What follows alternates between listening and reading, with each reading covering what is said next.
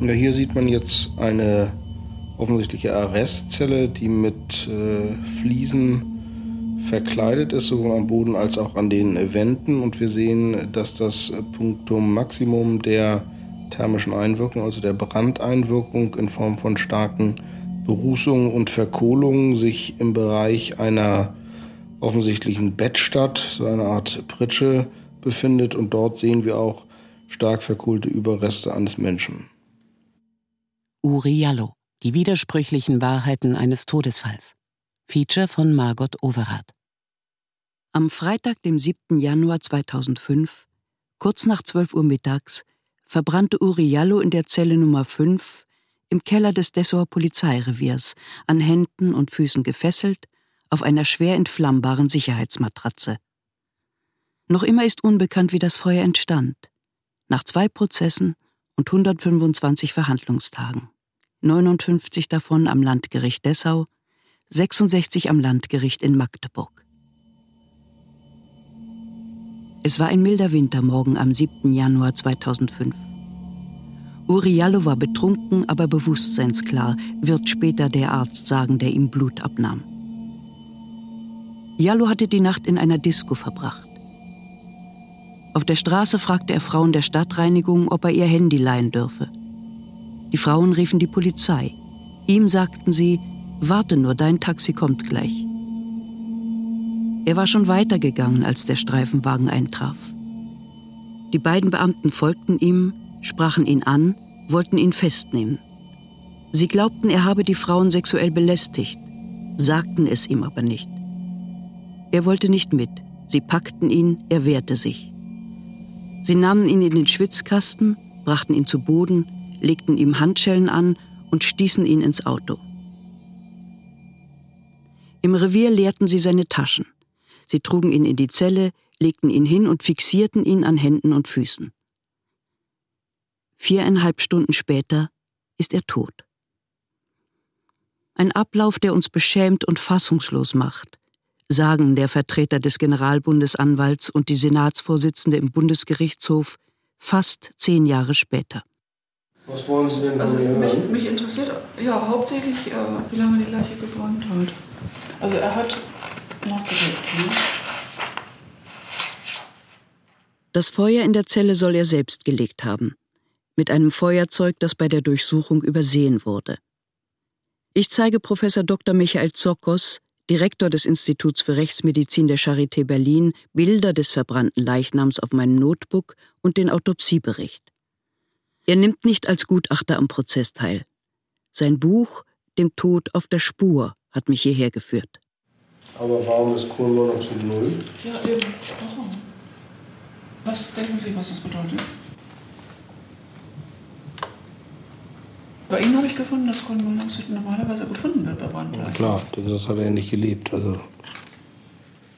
Was sich auf der Straße zutrug am Morgen des 7. Januar 2005, daran gibt es keine Zweifel mehr. Die Frauen der Stadtreinigung haben den Ablauf geschildert. Aber was geschah danach? Wie brach das Feuer aus?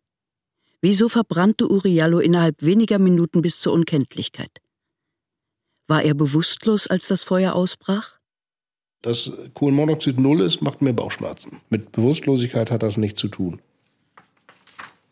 Ich finde hier sehr widersprüchliche Feststellungen in diesem Sektionsprotokoll. Einerseits Vitalzeichen, das heißt, die Person hat gelebt, äh, die ich daran festmache, dass eben Ruß eingeatmet wurde. Es findet sich Ruß in der Luftröhre. Es wurde auch Ruß verschluckt in Speiseröhre und Magen, was natürlich dafür spricht, dass derjenige lebte, als er mit dem Rauchgas in Verbindung kam. Aber diese Kohlenmonoxidkonzentration von 0% ist für mich nicht erklärlich. Das passt nicht in den Gesamtkontext dieses Falls und spricht aus meiner Sicht dafür, dass der Betreffende schon zum Zeitpunkt äh, des Brandausbruches tot war. Einmal durch die, Treppe hoch, Was ist das? Seit 2009 beschäftige ich mich mit dem Fall. Ich sah mich im Polizeirevier um, war in der Zelle 5, sprach mit Polizisten und Juristen, mit Angehörigen und Freunden des Opfers, las viele hundert Seiten Gutachten und Zeugenaussagen und saß auf der Pressetribüne im Landgericht, als gegen den Dienstgruppenleiter Polizeihauptkommissar Andreas S. wegen unterlassener Hilfeleistung verhandelt wurde. In all der Zeit blieb die Staatsanwaltschaft Dessau dabei, dass Uriallo sich selbst angezündet habe. Der Prozess in Magdeburg war am 18. Dezember 2012 zu Ende gegangen. Weil Andreas S. die Selbstanzündung nicht verhindert habe, verurteilte ihn die Magdeburger Strafkammer wegen fahrlässiger Tötung zu einer Geldstrafe von 10.800 Euro. Wie viel von uns muss ich sterben? Magda, wie viel von uns muss sterben? Magda, wie viel von uns muss sterben? Das ist eine Schande für Deutschland. Das ist eine Schande. Das ist eine Schande für viel. Magda, wie viel von uns? Verteidigung, Staatsanwaltschaft und Nebenklage gingen in Revision. Am 28. August 2014 wurde vor dem vierten Strafsenat des Bundesgerichtshofs in Karlsruhe über ihre Anträge verhandelt. Im Mittelpunkt stand die Frage, ob Uriallo zu Recht im Gewahrsam festgehalten worden war oder ob ihn der Dienstgruppenleiter Andreas S. seiner Freiheit beraubt hatte. Woher das Feuerzeug stammte, wie der Brand ausbrach und warum er sich innerhalb kürzester Zeit so heftig entwickelte, darüber wurde nicht gesprochen. Es ging nur um den Richtervorbehalt. Helmut Mojen, Leiter des Kommissariats Kapitaldelikte bei der Bremer Kriminalpolizei. Wenn eine freiheitsentziehende Maßnahme hier vorliegt, und das ist das ja in dem Fall, dann ist das Gericht unverzüglich zu bedienen. Und der Richter hat ja letztendlich auch über die Fortführung dieser Maßnahme zu entscheiden. Das macht ja nicht die Polizei dann. Insofern muss das also unverzüglich gemacht werden. Also, kein Polizist, sondern nur ein Richter darf nach dem Gesetz über einen Freiheitsentzug entscheiden. Doch vom Richtervorbehalt will Andreas S., der bis zur Wende in der DDR Volkspolizist war, nichts gewusst haben. Am 4. September 2014 wies der BGH die Revisionsanträge zurück. Uriallo sei aggressiv gewesen, seine Haft deshalb rechtmäßig. Das hätte auch ein Richter mit an Sicherheit grenzender Wahrscheinlichkeit so gesehen, vermutete der Senat. Das Magdeburger Urteil wurde damit rechtskräftig.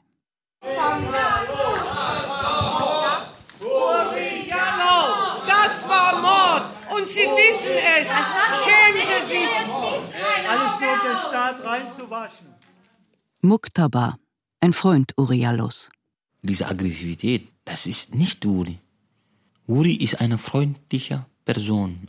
Uri ist jemand, der über alle was gelacht hat. Der hat immer so gute Laune gehabt. Und der hat mit vielen Kindern gespielt. Der hat mit meinen Kindern auch gespielt. Sogar meine Tochter, wir sprechen immer noch davon. Der hatte alle Freunde. Weil er so eine offene Person ist. Rechtsanwalt Attila Teuchtler verteidigte den Dienstgruppenleiter Andreas S. Nach dem BGH-Urteil zeigte sich Teuchtler erleichtert. Die einen wollten mehr, die wollten die Verurteilung wegen Freiheitsberaubung mit Todesfolge, das wäre ein Vorsatztatbestand gewesen, ganz schwerwiegend. Und wir wollten den Freispruch haben. Und es bleibt jetzt bei der Verurteilung wegen fahrlässiger Tötung. Das ist das kleinste Übel von allem.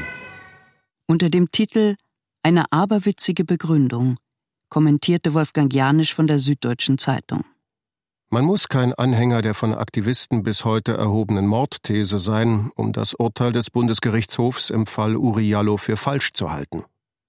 Der angeklagte Polizist hat die Vorschriften zum Schutz Jallos missachtet. Er trägt die Verantwortung dafür, dass der Mann aus Sierra Leone rechtswidrig in der Zelle eingesperrt blieb. Trotzdem wird der Beamte nicht härter bestraft als ein Autofahrer, der wegen einer Sekunde Unaufmerksamkeit einen Fußgänger überfahren hat. Im Oktober 2002 war schon einmal ein Mann in der Zelle 5 ums Leben gekommen, Mario B. Als er gefunden wurde, war die Leichenstarre bereits voll ausgeprägt. Der Polizist Andreas S. war damals als Dienstgruppenleiter für seine Sicherheit verantwortlich. Das Disziplinarverfahren lief noch, als Uriallo in der gleichen Zelle verbrannte. Die Sprecherin des Bundesgerichtshofs. Äh, der Bundesgerichtshof hat das Urteil des Landgerichts in vollem Umfang bestätigt. Er hat bestätigt, dass die Verurteilung wegen fahrlässiger Tötung richtig war und dass eine darüber hinausgehende Verurteilung wegen anderer Delikte aus Rechtsgründen nicht möglich war. Der Bundesgerichtshof hat insbesondere die Beweiswürdigung des Landgerichts bestätigt, das zu dem Ergebnis gekommen ist, dass Uriallo das Feuer mit Hilfe eines Feuerzeugs selbst gelegt hatte. Das ist die prozessuale Wahrheit. Sie besteht darin, dass die BGH-Richter im Magdeburger Urteil keine Rechtsfehler erkennen konnten. Es wurde rechtskräftig, obwohl nach wie vor unklar ist, was wirklich geschehen ist.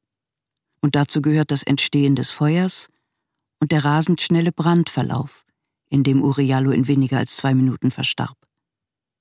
Bereits fünf Monate bevor der BGH sein Urteil fällte, gab die Staatsanwaltschaft in einer Pressemeldung bekannt, Staatsanwaltschaft Dessau-Rosslau, 3.4.2014. Betrifft Feuertod Uri Jallo am 7.1.2005 in einer Zelle des Polizeireviers Dessau.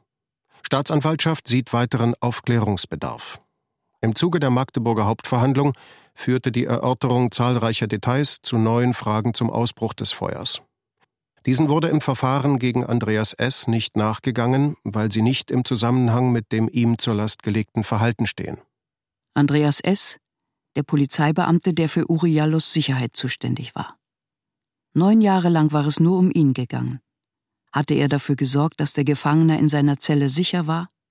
Hatte er den Brandalarm ignoriert? War er schnell genug oder zu spät runtergelaufen? Und so weiter. Aber die Frage, wieso kam es überhaupt zum Brand, die wird erst jetzt ernsthaft gestellt, fast zehn Jahre danach. Warum?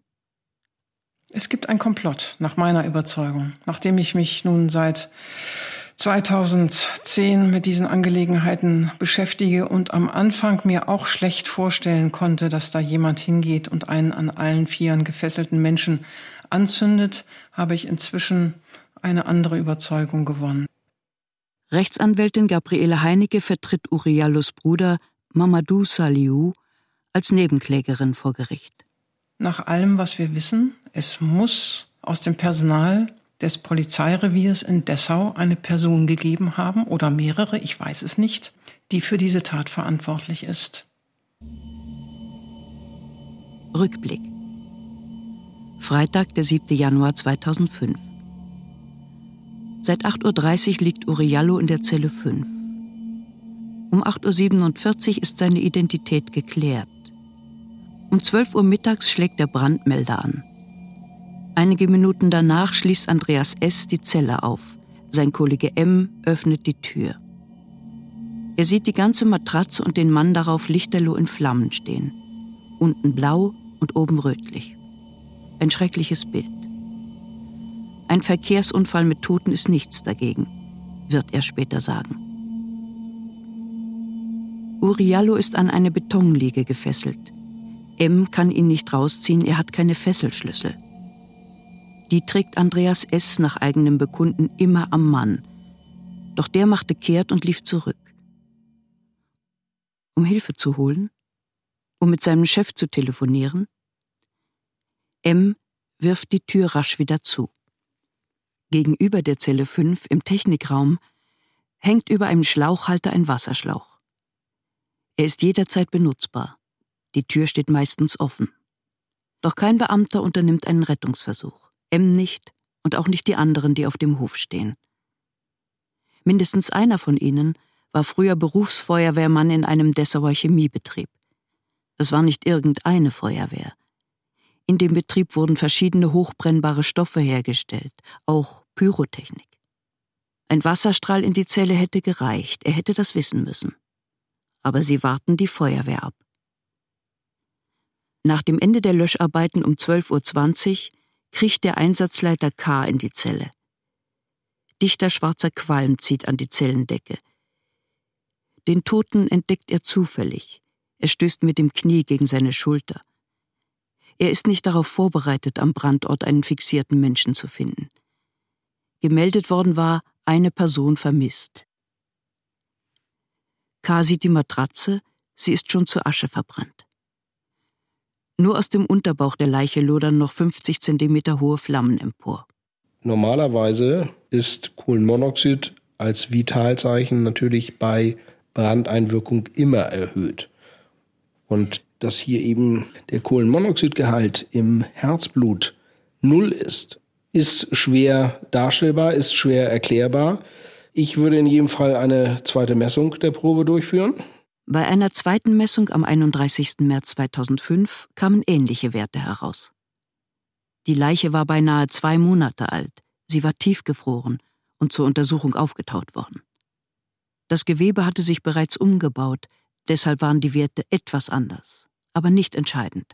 Und wenn hier jetzt auch wieder 0% sind, dann gibt es ja nur zwei Möglichkeiten. Entweder der war schon tot, als es gebrannt hat, oder er ist so schnell gestorben, dass er überhaupt keine Zeit hatte, relevant noch etwas einzuatmen. Das ist natürlich ohne Brandbeschleuniger eher ungewöhnlich, dass das schnell abläuft. Im Magdeburger Urteil steht aber auf Seite 164, die Kammer ist zu der Überzeugung gelangt, dass auszuschließen ist, dass das Feuer vom 7. Januar 2005 in der Zelle 5 im Zusammenhang mit der Verwendung eines Brandbeschleunigers stand. Das ist mir klar, dass da was nicht stimmt. Aber die Frage ist natürlich nur, warum stimmt hier was nicht? Das, das weiß man ja nicht. Da muss man ja nicht jetzt per se unterstellen, dass irgendwas vertuscht wird. Aber irgendwas haut da natürlich nicht hin. Ich hole mir eine zweite Meinung ein. Dafür fahre ich in die Schweiz. Dr. Peter Iten aus Zürich war zehn Jahre lang Chef der kriminaltechnischen Abteilung bei der Züricher Kantonspolizei.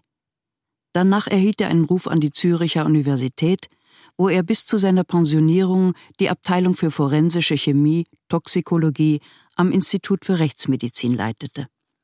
Dieser Todesfall gibt mir auch klare Zeichen, dass der niedrige oder sehr tiefe Kohlenmonoxid Gehalt einen ganz speziellen Ablauf nur haben kann, nämlich ein sehr rascher Tod.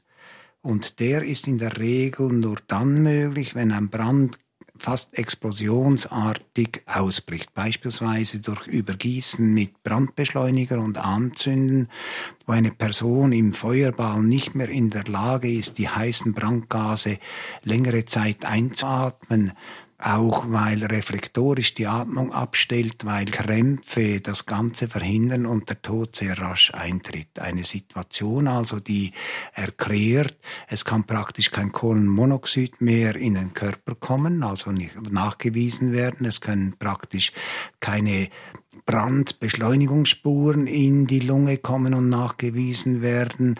Es ist möglich, in dieser Phase Rußteilchen und kleinere Teilchen solcher Stoffe noch einzuatmen, aber beim raschen Eintritt des Todes würde das ganze Spurenbild und das ganze toxikologische Bild zwangslos und einheitlich erklärt werden können.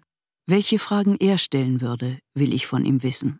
Ich würde mich fragen, wie ein Häftling, der ja stets vorher durchsucht wird, Brandbeschleuniger in die Zelle bringen kann, wie er die Flasche öffnen kann, wie er sich übergießen kann und das alles noch dazu mit gefesselten Händen. Uriallo konnte kein Gefäß in die Zelle schmuggeln. Er trug nur noch T-Shirt und Hose. Die Hosentaschen waren nach außen gestülpt. Jallo hatte auch kein Feuerzeug bei sich. Das war bereits im ersten Prozess in Dessau festgestellt worden. Der verantwortliche Beamte wurde 2008 vom Vorwurf, es übersehen zu haben, freigesprochen. Hinzu kommt, Jallos Hände und Füße waren gefesselt. Die rechte Hand fest mit der Wand verbunden. Also mit gefesselten Händen an der Wand ist das über dem Kopf eigentlich gar nicht möglich.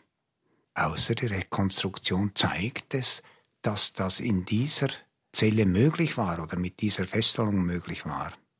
Wenn das nicht möglich ist, dann muss man nach anderen Brandlegungstätern zum Beispiel suchen. Das ist die kriminalistische Arbeit, vom Ende zurück zu buchstabieren. Die Leitung des Einsatzes am Tag der Katastrophe, dem 7. Januar 2005, hatte der Chef des Reviers Gerald K. Er informierte Brigitte S., damals Polizeipräsidentin in Dessau, im zweieinhalb Kilometer entfernten Präsidium. Der Inhalt der Information, ein Schwarzafrikaner habe sich in der Zelle angezündet, lässt sich aus Zeugenaussagen rekonstruieren. Während sie ihren Bericht für den Innenminister schrieb, saßen auf der gleichen Etage die Führungspersonen zusammen, um die Lage zu beraten. Dezernatsleiter, Abteilungsleiter, Direktoren. Das Treffen begann kurz vor 13 Uhr. Von jetzt an reiht sich Versagen an Versagen. Es kam kein Staatsanwalt zum Tatort, obwohl es seine Pflicht gewesen wäre. Nach den Vorschriften des Strafverfahrens muss der Staatsanwalt vom ersten Zugriff an den Sachverhalt selbst aufklären. Er muss am Tatort erscheinen, er muss den Tatort sehen, um sich ein eigenes Bild machen zu können. Die Tatortgruppe des Landeskriminalamts sollte die Brandursache aufklären, aber sie ließ den wichtigsten Mann zu Hause, den Brandexperten. Auch das Gasspürgerät zum Aufspüren brandbeschleunigender Mittel blieb im Schrank. An anderen Orten setzen Brandermittler Hunde ein, die Brandbeschleuniger erschnüffeln können. Hier nicht. Die Arbeit am Tatort wurde nicht mit Fotos oder Videos dokumentiert. Der Brandschutt wurde nicht professionell gesichert. Die Tüten mit Proben aus dem Brandschutt wurden erst drei Tage nach dem Brand zur Untersuchung ins Labor gegeben, weil ein Wochenende dazwischen war. Das ist für mich absolut kein Argument und steht auch so nicht in der PDV 100. Frank-Dieter Stolt, Kriminologe und Polizeiwissenschaftler aus Mannheim. Die PDV 100 ist die verbindliche Polizeidienstvorschrift Führung und Einsatz und da steht nichts von, dass bestimmte polizeiliche Ermittlungsmaßnahmen nur auf die Wochentage beschränkt sind. Im Gegenteil. Dafür gibt es Dauerdienste, Bereitschaftsdienste etc., dass eben dies auch sichergestellt ist. Alle elektronisch gespeicherten Hinweise zum Fall Uriallo wurden in der Folgezeit gelöscht. Nicht nur im Dessauer Computersystem, auch die Sicherungskopien in der Magdeburger Datenbank. Zuletzt im November 2010. Löschroutine, sagt der Zeuge Steffen B. vom Technischen Polizeiamt Magdeburg. Niemand habe ihm gesagt, dass er den Datenbestand sichern soll, sonst hätte er ihn auf eine CD gebrannt. Warum hatte die Staatsanwaltschaft die Daten nicht sichergestellt? Auch das Fahrtenbuch der beiden Beamten, die der Kollege Thorsten B. gegen 11.30 Uhr bei Jallo in der Zelle gesehen hatte, ist nicht mehr vorhanden. Der Staatsanwalt hatte es zuletzt in Verwahrung, doch der erklärte, er habe alle Akten dem Landgericht Magdeburg zugeleitet. Die Akten kamen an, das Fahrtenbuch nicht. Polizeizeuge Thorsten B. über den 7. Januar 2005. Mittagszeit im Revier Dessau, Wolfgangstraße. Ich war vor der Mittagspause noch mal unten im Gewahrsamskeller, um den Kollegen U zu suchen. Ich dachte, wenn er von der Streifenfahrt zurück ist, kann ich mit ihm in die Kantine gehen. Die Tür zur Zelle 5 stand offen. Ich guckte rein und sah, wie U und S Jallo abtasteten. U sagte, er hätte hier noch zu tun, er käme nach. Da bin ich alleine zum Essen gegangen. Hier eine Detailaufnahme sowohl der Brustvorderseite, die vollständig schwärzlich verkohlt ist, als auch der Innenseite von rechten Ober- und Unterarm, am rechten Oberarm freiliegende Muskulatur. Wir sehen typischerweise diese rötliche Fiederung der Muskulatur, weil alles andere was da sich normalerweise herum befindet, ob das nun die Muskelfaszie ist, ob das Unterhautfettgewebe ist, ob das Haut ist, durch den Brand vollständig zerstört wurde. Die gesamte Hand sowie auch der hier zu erkennende Anteil des Unterarmes ist schwarz verkohlt. Uriallos rechte Hand ist auf dem Foto deutlich zu sehen.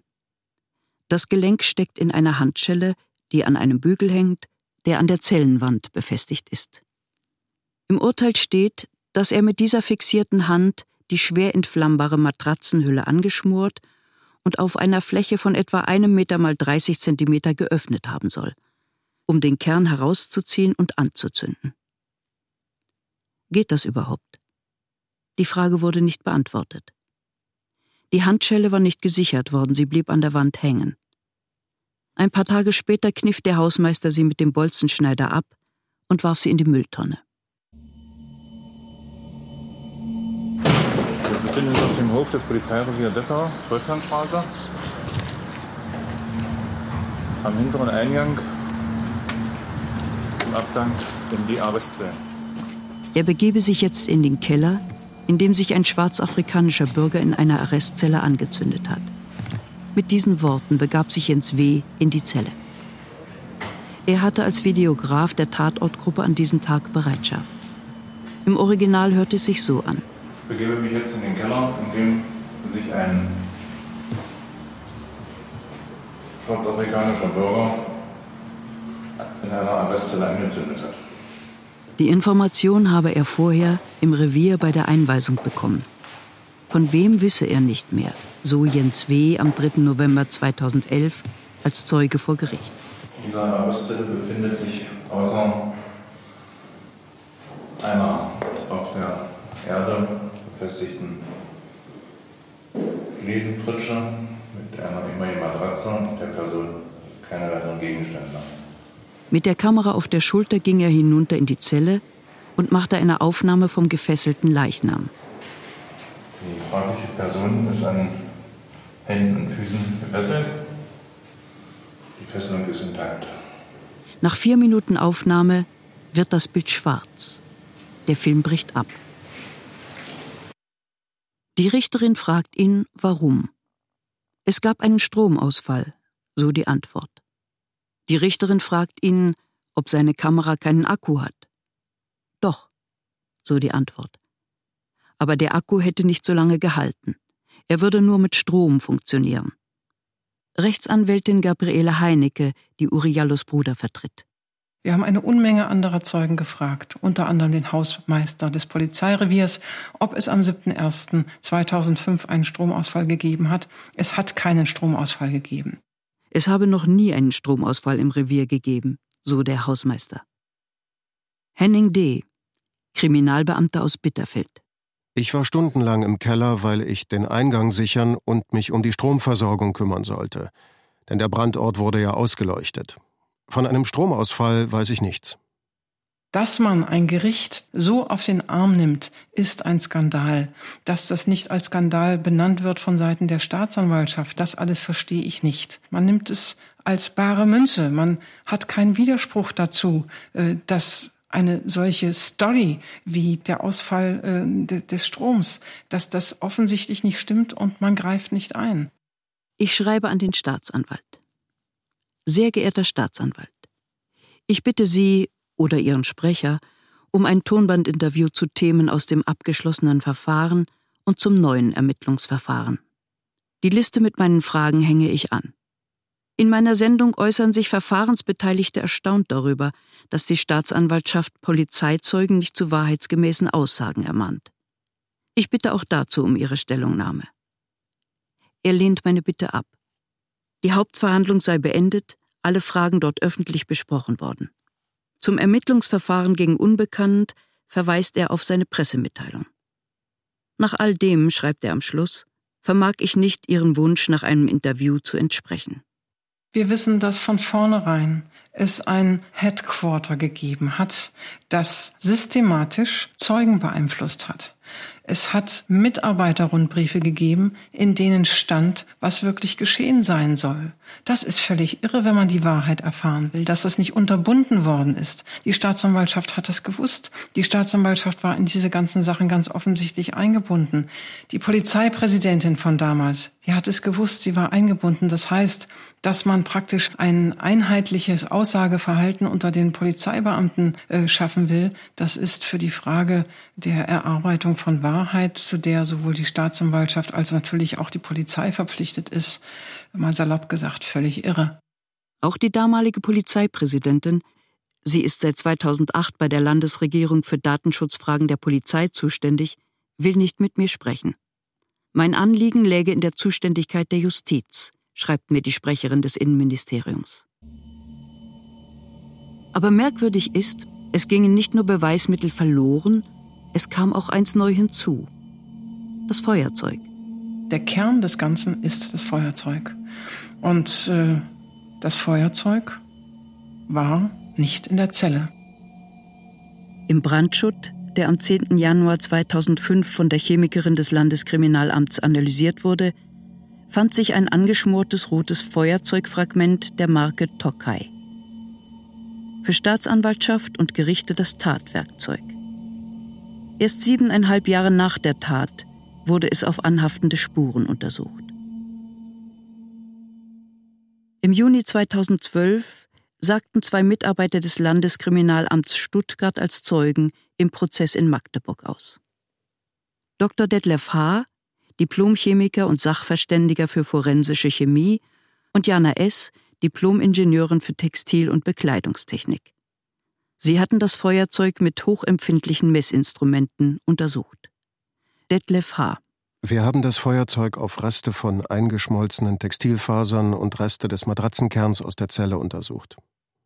Wir haben keine Rückstände festgestellt.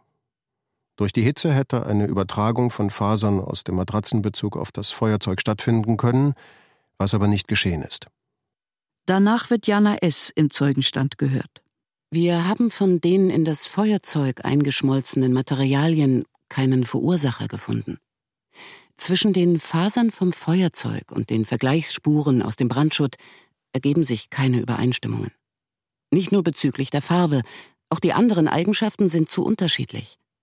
Sowohl im Brandschutt als auch am Feuerzeug haben wir Polyesterfasern gefunden, aber unterschiedliche. Die Trägermaterialien aus der Matratze haben Eigenschaften, die einfach nicht zu denen am Feuerzeug passen. Das bedeutet, zu dem Zeitpunkt, als das Feuerzeug geschmolzen ist und diese Plastikfaser in das Feuerzeug hineingeraten ist, war das Feuerzeug irgendwo anders als in der Zelle. Es war woanders als am Leib, an den Klamotten von Uriallo. Und das ist ein so deutliches Indiz, dass man sich nur fragen kann, warum die Staatsanwaltschaft das eigentlich seit über neun Jahren nicht berücksichtigt. Am 7. Januar 2005 war bei Uriallos Leibesvisitation kein Feuerzeug gefunden worden. Und nun zeigt der Befund des LKA Stuttgart, dass die Materialspuren an dem verschmorten Feuerzeug aus der Brandschutttüte auch nicht mit dem Brand in der Zelle 5 in Verbindung zu bringen sind. Von welchem Stoff stammen die Fasern am Feuerzeug? Von Polizeibekleidung? Zwei Jahre nach Jana S. und Detlef Haas Aussagen in Magdeburg ließ der Staatsanwalt das Feuerzeugfragment noch einmal untersuchen. Im Sommer 2014 kam das Ergebnis. Es sei negativ, schrieb er mir. Keine Hinweise auf Kontakte zu Dienstkleidungsstücken aus den Jahren 2004 und 2005. Mehr nicht. Ich wollte es genau wissen und rief die Anwältin an. Sie las mir die Quintessenz des Gutachtens vor. Der Experte vom LKA Stuttgart hatte sie als bemerkenswert hervorgehoben. Er fand völlig verkohlte und ganz unversehrte Fasern an dem Feuerzeugfragment. Einige der unversehrten Fasern klebten auf den verkohlten Faserbröckchen. Er hatte außerdem zwei verschieden lange, nicht verbrannte Tierhaare gefunden. Herkunft unbekannt. Dieser Feuerzeugrest stammt nicht aus der Zelle, er ist auf andere Weise in die Brandschutttüte gekommen, eine andere Schlussfolgerung kann es nicht geben. Das Feuerzeug war in einer Tüte mit Brandschutt vom Tatort gefunden worden. Wo waren die Tüten zwischen Freitag, dem 7.1. und Montag, dem 10.1.? Die Tüten waren bei der Tatortgruppe, sagt Peter K., Experte für Brände und Explosionen beim Landeskriminalamt Magdeburg am 27. Verhandlungstag im Landgericht Dessau. Frage der Nebenkläger: Waren Sie da sicher oder konnte man sie ohne weiteres öffnen und wieder verschließen? Das konnte man, gab Peter K. zu Protokoll. Zum Wiederverschließen müsste man nur ein neues Klebeband nehmen. Landgericht Magdeburg, 25.08.2011. Kriminaltechniker Uwe H. von der Tatortgruppe wird vernommen. Es geht um den Brandschutt und das Feuerzeug. Uwe H. sagt aus: Als wir die Leiche anheben wollten, lag darunter etwas Guterhaltenes. Das haben wir sofort in die Tüte gesteckt. Dass da drin ein Feuerzeug steckte, haben wir nicht erkannt. Ich stelle mir vor, dass das irgendwo an der Seite der Leiche festgehangen haben muss. Er muss fotografisch auch dann dokumentieren, da habe ich welche Spur gesichert. Es gibt kein Foto, keinen Beweis. Nur diese Theorie, die jahrelang für wahr gehalten wurde. Jetzt sehen Sie wieder, wie wichtig das ist, die, die Fotografie, wenn die Leiche entfernt ist dann kann man solche Theorien nicht mehr aufstellen. Dass die Tatortarbeit nicht mit Bildern dokumentiert wurde, ist für Dr. Peter Eaton der schwerwiegendste Fehler. Wenn das fotografisch dokumentiert ist, gibt es keine Diskussion mehr. Man weiß, was da war oder nicht war und wo es war. Das, das ist Standard, tut mir leid. Also ich, ich verstehe es nicht. Ich verstehe es wirklich nicht. Hier sehen wir jetzt auf dem Sektionstisch liegend den Leichnam. Wir sehen die typische Fechterstellung mit Beugung in den Ellenbogengelenken, Handgelenken und auch dem linken Kniegelenk. Fechterstellung. Sie entsteht, wenn sich infolge der großen Hitze die Muskulatur der Extremitäten zusammenzieht und verkürzt. Wir sehen großflächige schwärzliche Verkohlungen der gesamten Körperoberfläche, teilweise hell, gelblich oder rötlich imponierende Hautaufreißungen, die bei Abkühlung des Leichnams postmortal entstehen. Und wir sehen, dass die Zunge, die Mundöffnung verlegt, herausquillt, auch ein typischer Befund bei Brandleichen. Und von der Gesichtsmorphologie ist überhaupt nichts mehr festzustellen, das Gesicht ist schwärzlich verkohlt, es sind keine Haare mehr da, keine Augenbrauen. Hier sehen wir eine Großaufnahme der linken Hand mit einer metallenen Handfessel um das linke Handgelenk. Wir sehen, dass das Gewebe der linken Hand vollständig schwarz verkohlt ist. Wir sehen, dass die Finger teilweise durch die Brandzehrung in Verlust geraten sind, sprich die Finger fehlen teilweise. Woher kam diese Hitze, die so groß war, dass sie sogar zum Verlust seiner Finger führte. Dublin, Republik Irland, Mai 2013. Fünf Monate nach dem Urteil in Magdeburg. So Mukhtar is trying to open the mattress. His fingers. He's been trying for about 20 seconds. Der irische Brandschutzexperte Maxim Smirno beginnt im Auftrag der Initiative in Gedenken an Uriallo seine Versuche, den Brand aus der Zelle 5 zu rekonstruieren.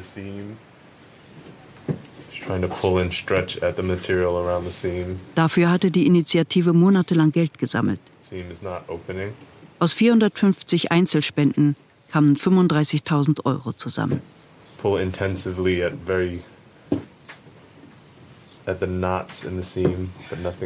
Die Gerichte hatten auf eine Rekonstruktion des Brandes verzichtet, weil sie davon ausgingen, dass sich Uriallo selbst umgebracht hat.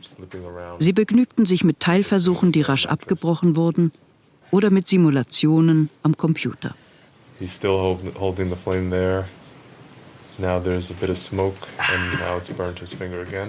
Der Brandexperte ließ sich aus Deutschland zehn gleiche Matratzen wie die aus dem Dessauer Polizeigewahrsam liefern.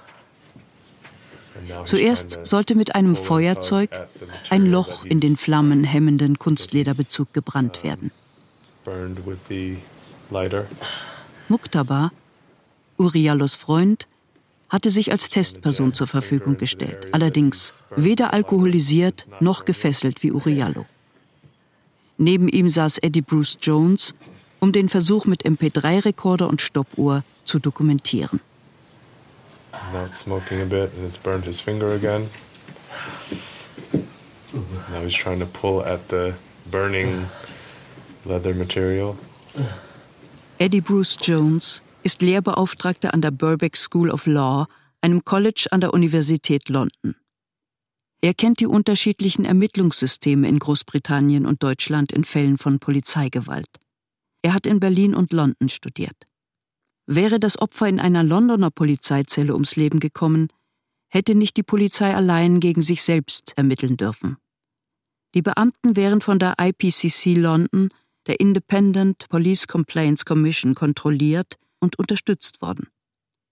Sie gibt es seit 1999. Ihre Gründung führt zurück auf den Macpherson Report.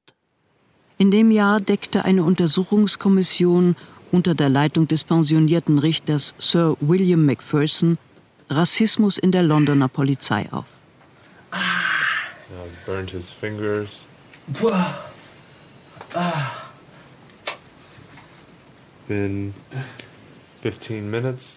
Seit 15 Minuten hält Muktaba die Feuerzeugflamme an den Bezug. Der Versuch ist schmerzhaft. Immer wieder muss er das Zündrädchen des Feuerzeugs drehen. Seine Finger sind geschwollen, die Haut hat Brandblasen.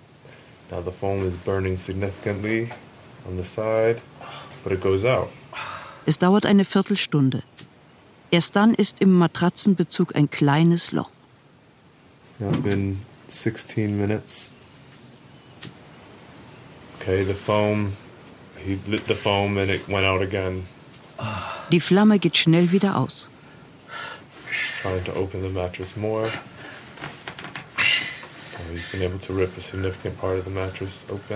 Für den nächsten Versuch schneiden sie die Matratze mit einem Teppichmesser auf. Nadine Said assistiert dem Gutachter. Oder vielleicht erstmal nach unten die 10 cm. Maybe first, maybe you first try downstairs and uh, take another 10 centimeters, and when it's not working, then we cut upstairs and we make it bigger and bigger and bigger. You know? Right. Okay. No problem. So uh, now we're ready to cut extra 10 centimeters. Nach und nach öffnen sie die Matratzenhülle auf einer Länge von 26 Zentimetern. Sie legen ein aufgeschnittenes und aufgeklapptes Schwein auf die Matte. Tests mit toten Schweinen sind internationaler Standard, weil die Gewebestruktur von Menschen und Schweinen zu 90 Prozent genetisch übereinstimmt. Wegen der Vergleichbarkeit haben sie ihm Jeans und T-Shirt angezogen. Dann wird der Schaumstoffkern angezündet.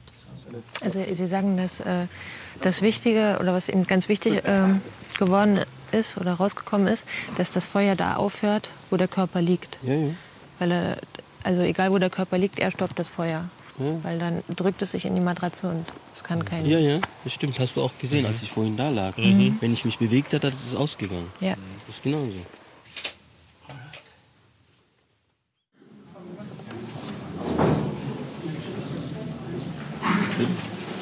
Wir werden jetzt den ähm, Dokumentarfilm über das Brandgutachten zeigen und bitten dazu, das Licht auszuschalten.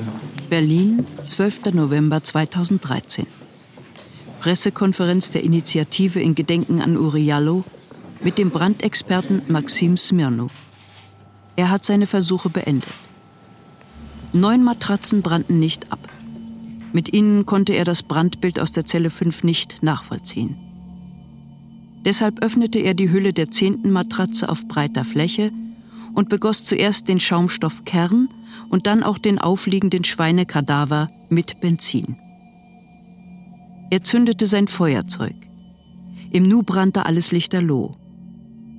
Eine Kamera war bei allen Versuchen dabei. Die Initiative zeigt die Aufnahme des letzten Versuchs. Schwarzer Rauch ist zu sehen. Voll von schwarzem Rauch war damals auch die Zelle 5. Oberstaatsanwalt Volker Bittmann aus Dessau zeigt sich überrascht. Es äh, haben sich äh, für uns, für mich äh, in der Vergangenheit solche denkbaren Entwicklungen, wie sie hier in dem Gutachten dargestellt worden sind, bisher nicht aufgetan, sodass wir bisher diesen Aufklärungsbedarf in dieser Weise nicht gesehen haben. Das ist jetzt anders. Nachdem alle weg sind, frage ich den Gutachter nach Besonderheiten des Falls. Uh, that's uh, especially it's uh, very very deep damage to the Die sehr tiefen Schäden am Körper des Opfers machen den Fall schwer erklärbar, sagt der Feuerexperte Maxim Smirnow. In the literature, sometimes it shows uh, a picture of uh, body damaged In der Literatur fand er vergleichbare Bilder von Brandopfern mit amputierten Fingern. So bekam er eine Vorstellung von Gestalt und Temperatur des Feuers. I'm always in doubt of my own opinion, you know. Ganz klar sah ihm noch nicht, was genau passiert ist. The best thing is to prove for yourself first, then uh, prove to convince someone, you know. Like, Wenn man den Fall aufklären will, müssten mehr Versuche gemacht werden. Er sei stets zurückhaltend mit seinen Schlüssen. so this is the way I am operating normally. Am Tag nach der Pressekonferenz sucht Philipp Oltermann, Deutschland-Korrespondent des britischen Guardian, nach Parallelen zwischen dem, was im NSU-Verfahren deutlich wurde, und dem Fall Uriallo. Zitat Die Vertuschung des NSU-Skandals und die oberflächliche Untersuchung des Todes von Uriallo werfen Fragen über das Verhalten der deutschen Polizei auf. Wenn Angehörige ethnischer Minderheiten Opfer von Straftaten werden. Die Parallelen sind besorgniserregend und es wäre voreilig, sie als bloßen Zufall beiseite zu schieben. Vier Monate später, 3. April 2014. Die Staatsanwaltschaft erklärt nun, sie wolle der Brandursache in einem gesonderten Todesermittlungsverfahren nachgehen. Mit anderen Worten, sie ermittelt gegen Unbekannt wegen Mordes. Das erste Zwischenergebnis in diesem Ermittlungsverfahren läge bereits vor. Es stehe in Übereinstimmung mit früheren Erkenntnissen des Landeskriminalamtes. Die Klärung anderer Fragen müsse weiter vorangetrieben werden. Zitat aus der Pressemitteilung vom 3.4.2014. Der Brandschutt wurde nochmals intensiv auf etwaige Rückstände eines Brandbeschleunigers hin untersucht. Der nunmehr eingeschaltete Chemiesachverständige stellte dazu zweierlei fest. Erstens. Im Fall des Einsatzes brandbeschleunigender Mittel wäre er auch nach über neun Jahren noch in der Lage, Rückstände davon nachzuweisen. Zweitens. Er habe keine Rückstände von Brandbeschleuniger festzustellen vermocht. Das stimmt so nicht. Ich glaube, es ist wichtig, das zu erklären. Das muss der Laie wissen. Kein Brandlegungsmittel finden heißt, es kann trotzdem Brandlegungsmittel eingesetzt worden sein. Die Gesetze der Logik lassen aus nichts nicht etwas schließen. Und wenn man es trotzdem tut? Dann ist es falsch. Also noch einmal, wenn keine Brandlegungsmittel gefunden worden sind, heißt das nicht, dass keine eingesetzt worden sind. Es kann vorher verdampft worden sein, die Methode kann falsch sein, die Sicherung kann falsch sein, es kommt immer noch beides in Frage, ja oder nein. Auf der Suche nach einem Zündmittel hatten die Männer der Tatortgruppe den Brandschutt in der Zelle mit den Händen durchwühlt. Das schrieb der Chef der Tatortgruppe Uwe H. am 25.02.2005 in seinem Bericht. War die Methode falsch? Ja, unbedingt. Schauen Sie genau eben, da unten müsste ja jetzt erklärbar eine Stelle sein, die weniger abgebrannt ist. Und an dieser Stelle wäre es besonders interessant, nach Brandbeschleuniger zu suchen, weil der wäre geschützt unter die Person geflossen, bevor Feuer da war und könnte sich dort unten in der kühleren Zone noch unverdampft nachweisen lassen. Den Brandschutt von dieser Stelle den hätten sie vorsichtig aufnehmen und bergen müssen, sagt Eaton. Das Durchwühlen sichert keine Spuren. Ist die Reihenfolge falsch? Also es gibt Prioritäten, die sind abzusprechen zwischen den Spezialisten, sodass die Reihenfolge stimmt. Wo wäre die kühlste Zone gewesen? Tief unten in der Matratze und dort, wo in der Situation, wie sie da vorliegt, der Verstorbene es selber ausgegossen haben kann. Da ist die Fesselung entsprechend zu berücksichtigen. Findet man Brandlegungsmittel allenfalls irgendwo, wo der Verstorbene das gar nicht angebracht hätte haben können, dann müsste man nach einer Drittperson suchen. Es soll tatsächlich eine dritte Person gegeben haben. Sie soll vom Fenster der Leitstelle aus das Eintreffen der Feuerwehr beobachtet haben. Im Magdeburger Urteil wird sie als fremder Mann mit Brille bezeichnet. Ihre Identität wurde nie geklärt. War es derselbe fremde Mann, den ein Beamter im verqualmten Treppenhaus als Schatten wahrgenommen hatte? Er sei ihm entgegengekommen, als er von unten nach oben ging. Frühling 2013. Zum ersten Mal kommt jemand auf mich zu mit einer Information über einen möglichen Tatverdächtigen ein pensionierter Polizeibeamter aus Halle. Obwohl er die 70 überschritten hat, sei ihm die Lust am Aufklären von Kriminalfällen geblieben, erzählt er mir am Telefon. Vor einigen Monaten habe ein Mann Kontakt zu ihm aufgenommen, der behaupte, Hinweise zu haben, die zur Lösung des Falls führen könnten. Er nennt ihn Hinweisgeber, so wie früher, als er noch im aktiven Dienst war. An einem heißen Tag im Sommer 2013 treffe ich meinen Informanten irgendwo im Umland. Nachdem wir die zahlreichen Ungereimtheiten des Falls diskutiert haben, zieht er ein DIN A4-Blatt in einer Plastikhülle aus der Tasche, den Ausdruck eines stark vergrößerten Fotos eines Mannes in Arbeitskleidung. Er scheint beruflich mit Tieren zu tun zu haben. Ein großer Hund hängt buchstäblich an ihm, die beiden kennen sich offenbar gut. Soll er der mutmaßliche Brandleger sein? Dann erfahre ich Details aus den Gesprächen meines Informanten mit seinem Hinweisgeber. Jemand habe Jallo eine Lektion erteilen wollen, die aus dem Ruder lief. Deshalb die frische Blutspur am Tischbein im Arztraum des Polizeigewahrsams? Christian G. von der Tatortgruppe des LKA hatte sie am Nachmittag des 7. Januar mit Wattetupfer und destilliertem Wasser abgenommen. Ob es Jallos Blut war, weiß man nicht, denn auch diese Spur verschwand. Der mutmaßliche Täter sei von innen informiert worden und von außen unbemerkt in den Gewahrsam gekommen. Der Hintereingang zum Gewahrsam vom Parkplatz aus war nur mit einem Zahlencode gesichert. Jeder Polizeibeamte habe ihn gekannt. Zur Zeit des Brandes hielt sich eine unbekannte Person im Haus auf. Das Urteil bezeichnet sie als den fremden Mann mit Brille. Es sei um Rassismus und sexuelle Demütigung gegangen. Tatsächlich war der Unterleib Uriallos besonders tief verbrannt. Die Polizeizeugin Beate H. ging um 11.45 Uhr hinunter in den Gewahrsamskeller, weil sie ein Geräusch von Schlüsseln aus der Gegensprechanlage gehört hatte. 15 Minuten bevor der Brandmelder anging. Ihrem Vernehmungsbeamten sagte sie am Nachmittag des Katastrophentages, dass Jallos Hose geöffnet und deutlich runtergezogen war. Die Unterhose war zu sehen. Wie war das möglich? Seine Hände waren gefesselt und zu beiden Seiten gespreizt. Am Tag danach bespreche ich die Geschichte mit einem Anwalt. Er rät mir, persönlich die Bundesanwaltschaft in Karlsruhe zu informieren, was ich auch tat. Der Generalbundesanwalt nahm meine Informationen an, schrieb mir aber später, er sei nicht zuständig. Im Herbst 2013 gab er sie nach Sachsen-Anhalt zurück. So kamen sie nach Dessau.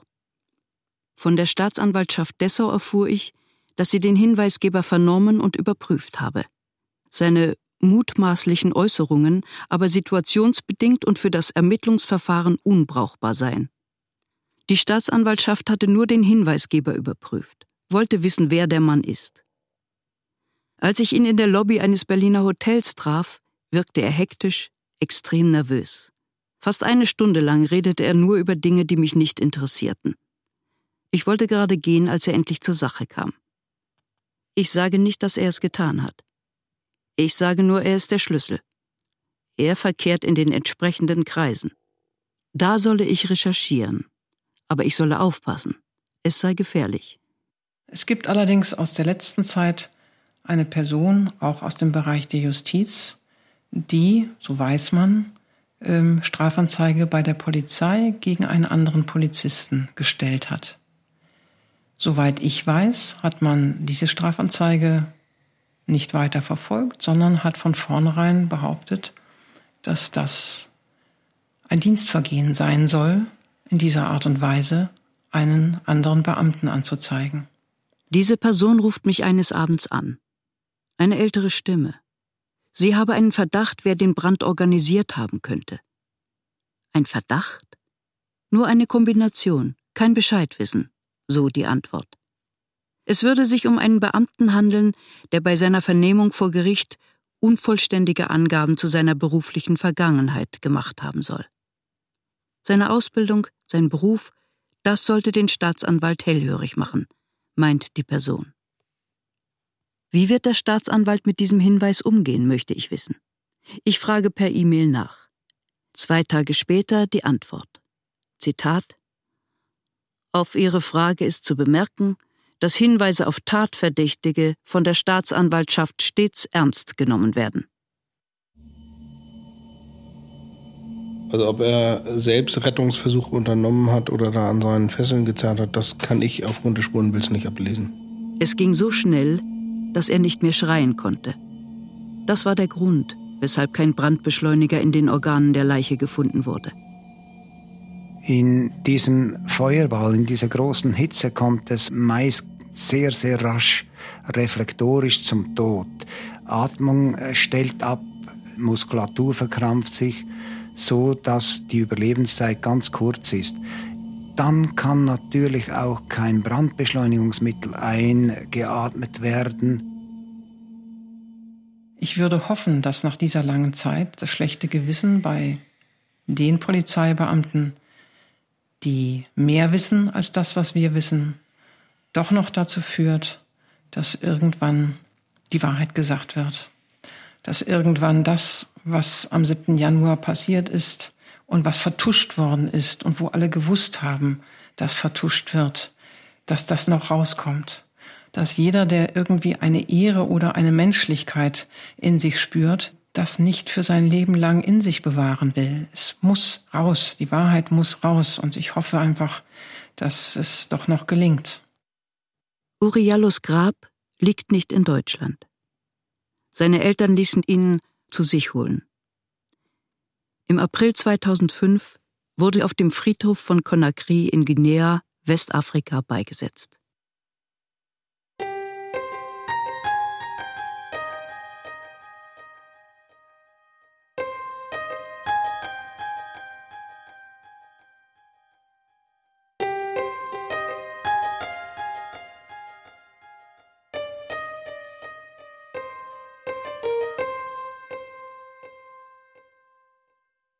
Uri Jallo. Die widersprüchlichen Wahrheiten eines Todesfalls. Feature von Margot Overath.